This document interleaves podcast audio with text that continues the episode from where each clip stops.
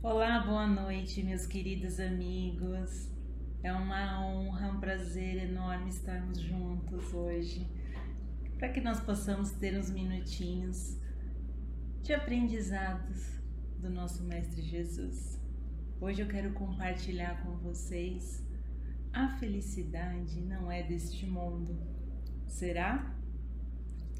Antes de iniciarmos, eu gostaria de convidá-los a deixarmos os nossos problemas um pouquinho de lado, olharmos para nós mesmos, respirarmos, sentirmos a vida que entra em nosso ser, para que possamos abrir o nosso coração aos aprendizados que hoje vamos aqui conversar. Pai nosso que estais nos céus, santificado seja o teu nome Venha a nós o vosso reino. Seja feita, Senhor, a tua vontade, assim na terra como nos céus. O pão nosso de cada dia nos dai hoje. Perdoa, Senhor, as nossas dívidas, assim como nós perdoamos a quem nos tem ofendido. E não nos deixe cair em tentação. Livra-nos, Senhor, de todo o mal. Que assim seja. Graças a Deus, graças a Deus, obrigada pela tua companhia, obrigada por estarmos aqui nesse momento tão precioso. Então vamos falar um pouquinho sobre a felicidade não é desse mundo. O ser humano, desde os primórdios, desde a origem da humanidade, ele inicia a jornada nesse reino buscando vencer a dor, as dificuldades, as angústias, os medos tranquilidade e segurança. Quem não quer a sombra e a água fresca, não é verdade, meus amigos?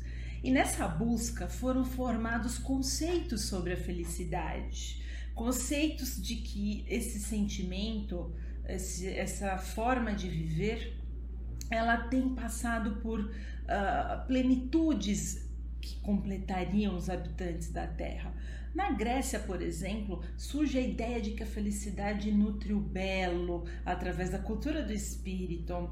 Se formos avaliar os ensinamentos do período helenista, o filósofo Epícoro acreditava que a chave da felicidade é a sabedoria. Sócrates, no momento derradeiro de sua existência, nos disse: o homem não são suas vestes, seu invólucro, mas seu espírito.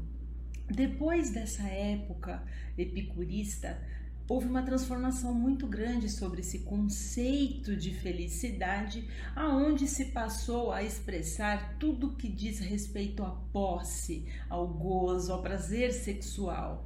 E os continuadores desse filósofo, eles se fixaram nas lutas pela propriedade, ensinando que o homem somente experimenta a felicidade quando ele possui através do seu estômago saciado através da sua vaidade totalmente completa, e isso talvez não seja uma verdade. Então, nessa época, a máxima era gozar para sobreviver. E esqueceu-se então que o possuidor é mais importante do que a posse então, isso começa a atormentar os homens que se encontram escravos dessa situação. Então, muitas pessoas elas cultivam a convicção de que felicidade é ter uma vida também tranquila e sem problemas. Mas vem cá, o que, que seria da nossa existência sem os desafios?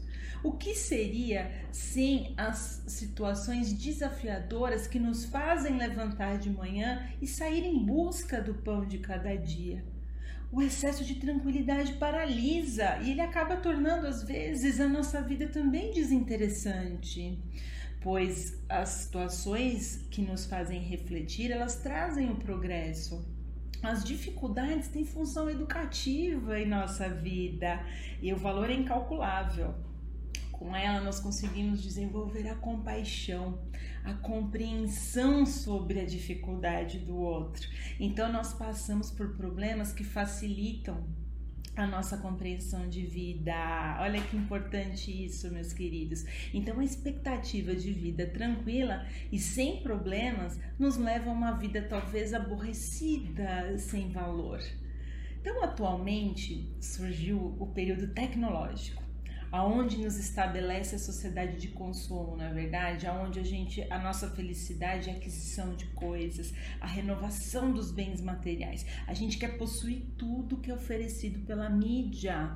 A nossa cabeça é bombardeada por informações diariamente, aonde o nosso único desejo se torna a obrigação de seguir essas tendências e mesmo que a gente não perceba, nos tornando infelizes e desesperançosos, porque viramos escravos dessa matéria anunciada. E aí eu quero trazer para o nosso papo nosso querido mestre, nosso querido mentor Jesus. Que, que Jesus fala sobre a felicidade?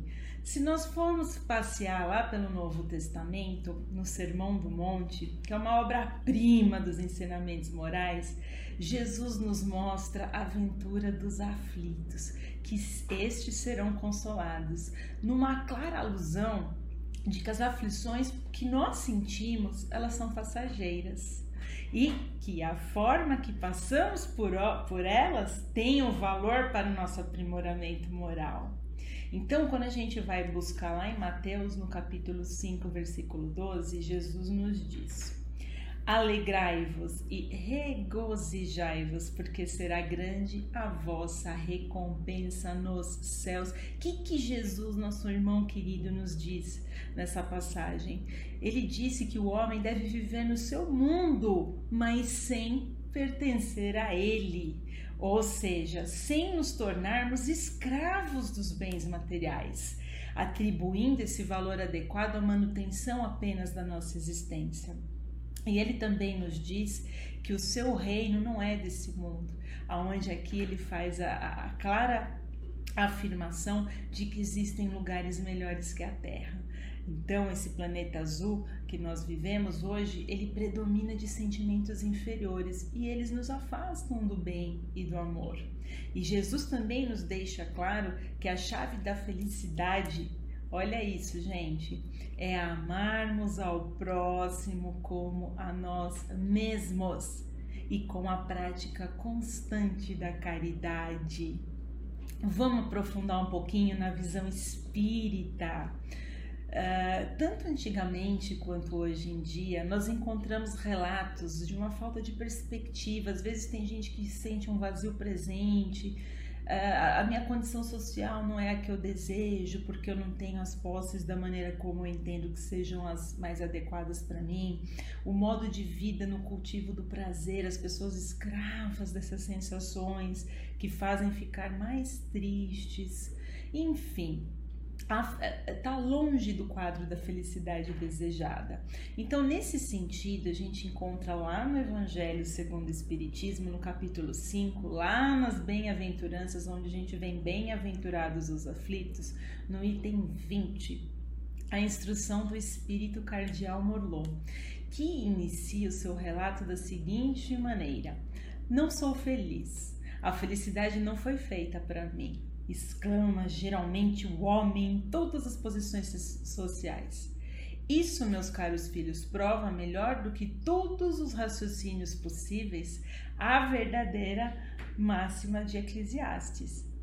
A felicidade não é deste mundo. Por quê? Porque a gente está preso, enraizado às ideias de que aqui é o nosso momento, de que aqui a gente tem que possuir, ter, satisfazer, enfim, esquecer que nós temos coisas, voos maiores para alçar. Quando a gente vai lá no livro de Eclesiastes, que faz parte né, dos livros poéticos né, e, e do Antigo Testamento e da Bíblia cristã e judaica, esse livro ele vem depois do livro dos Provérbios, né, antes dos Cânticos dos Cânticos é, nós não encontramos a frase exata, né? A felicidade não é desse mundo, escrita dessa maneira, mas sim um relato que nos ensina um caminho para melhorar a vida e atingir a, a felicidade. Então existe uma crítica aí social. É isso que quer dizer, uma crítica ao sistema de sociedade que se apresenta como ideal aonde a riqueza, o poder, a ciência, os prazeres, os status sociais, enfim, o trabalho de enriquecer são os primordiais para a felicidade. Mas aí a gente tem uma pergunta fundamental para isso, né? Que proveito o homem tira de todo o trabalho com que ele se fadiga debaixo do sol? Ou seja, para onde nós dirigimos o nosso esforço diário? O que nós desejamos da nossa existência, da nossa experiência de vida? E é aí que a gente precisa encontrar o nosso propósito. Por que eu existo? Para onde eu quero ir? Eu quero fazer o que da minha existência? Essa pergunta é importantíssima de ser explorada por nós, meus queridos amigos. E então a gente tem a noção de que a felicidade plena não é desse planeta, se a gente for analisar essa máxima. Mas por que, que a felicidade não é desse mundo? Lá no capítulo 2 e 3 do Evangelho segundo o Espiritismo, a gente tem essa conclusão aonde meu reino não é desse mundo pelas palavras de Jesus. E então, claramente, Jesus reflete o que é a vida futura que se apresenta. Então, a meta da humanidade é, é alcançar o padrão moral melhor, é construir o, a base do amor, do respeito, da compaixão e compreensão. Então, o nosso divino mestre, ele nos faz considerar que existem condições melhores daqui porque estamos em construção, somos seres humanos em construção, construção moral, construção é, é espiritual, enfim, somos seres imperfeitos. E aí vem o nosso grande dilema, né? Quando a gente a, a, analisa a, a, obra né, O Céu e o Inferno de Allan Kardec, que ele completa que a felicidade ela aprende-se à perfeição, ao conceito de perfeição, ou seja, a purificação completa do espírito. Toda imperfeição ela é por sua vez causa de sofrimento, privação, e no mesmo modo que toda perfeição, ela já é uma questão de prazer, de felicidade, de, atua, de menos sofrimentos. E é para isso que nós trabalhamos. Então, meus queridos amigos, o, o, grande, o grande desejo do nosso, do nosso ser, em essência, é sermos felizes. E a felicidade está dentro de nós, ela não está aqui nesse mundo ela está dentro do nosso coração, ela está dentro das nossas atitudes, do como nós encaramos a vida. E a rota para que a gente chegue nessa felicidade é a evolução moral, a prática da caridade, do amor verdadeiro com o nosso semelhante. É, a gente não é santinho e não está nem preparado para ser, mas a gente pode dar um primeiro passo. E esse primeiro passo é nos amando, nos respeitando, porque esse amor, esse carinho que passa por nós, se ele entra, ele é capaz de refletir aos outros. Então, meus queridos, a, a, mensagem aqui é: a felicidade é possível e a felicidade está dentro de você. Bora lá ser feliz, vai correr, vai correr para a vida, vai fazer o melhor de você, que você vai estar tá chegando aí no caminho para ser mais feliz. Quero agradecer mais uma vez a oportunidade de estarmos aqui, desejar aí para vocês um dia maravilhoso, repleto de muita luz e de muita energia positiva. Vamos encerrando aqui a nossa mensagem de hoje, fazendo uma oração em menção ao nosso, à nossa cidade, em menção aos nossos governantes, para que nossos amigos espirituais possam intervir, trazendo bem o amor, para que todos os doentes que se encontram nos hospitais ou nas suas casas acamados encontrem a corrente médica e possam assim encontrar o bálsamo para as suas doenças e para as suas feridas. Vamos orar por nossas crianças, por nossas queridas crianças que se encontram nesse momento desafiador, possam encontrar o alento da família, da paz Vamos rezar também por nós mesmos, pedindo entendimento, amor e a caridade suprema. Ave Maria, cheia de graças, o Senhor é convosco. Bendita sois vozes entre as mulheres, bendito é o fruto do teu ventre, Jesus. Santa Maria, Mãe de Jesus, rogai por nós, os pecadores, agora e na hora de nossa passagem pela terra, que assim seja. Graças a Deus. Um beijo enorme no coração de vocês e muito obrigada. Um abraço. Policie suas palavras. Evite termos impróprios e anedotas pesadas. Lembre-se de que tudo o que dizemos permanece em nossa atmosfera mental, atraindo aqueles que pensam da mesma forma e que passarão a formar o círculo comum em redor de nós. Não ofenda com palavras baixas os anjos de Deus, que se afastarão de você horrorizados. A boa educação se manifesta também através das palavras que partem de nós. Deus está dentro de nós em todas as circunstâncias da vida. Quer você esteja praticando uma boa ação, quer esteja agindo errado, Deus está dentro de você quer que se você sinta felicidade, quer esteja ferreteado pelo sofrimento, Deus está dentro de você. Procure não esquecer esta verdade em nenhum momento da sua vida. Deus está dentro de você.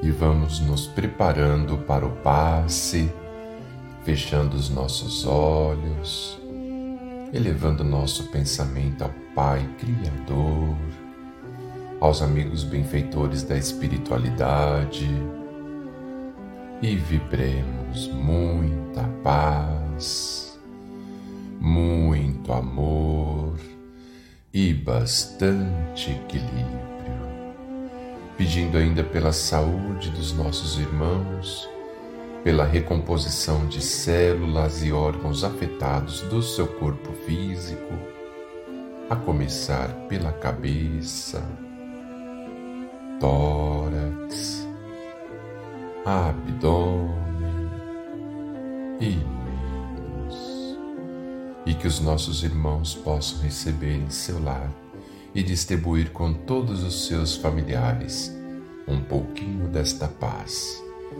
deste amor e deste equilíbrio.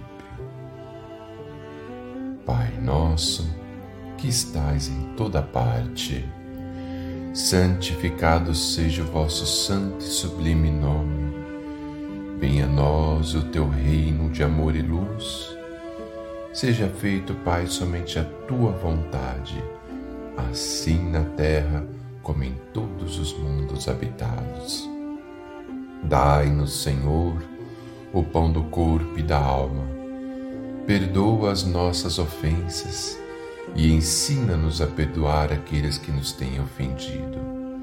E não nos deixeis sucumbir às tentações dos maus espíritos, e envia-nos os bons para nos proteger.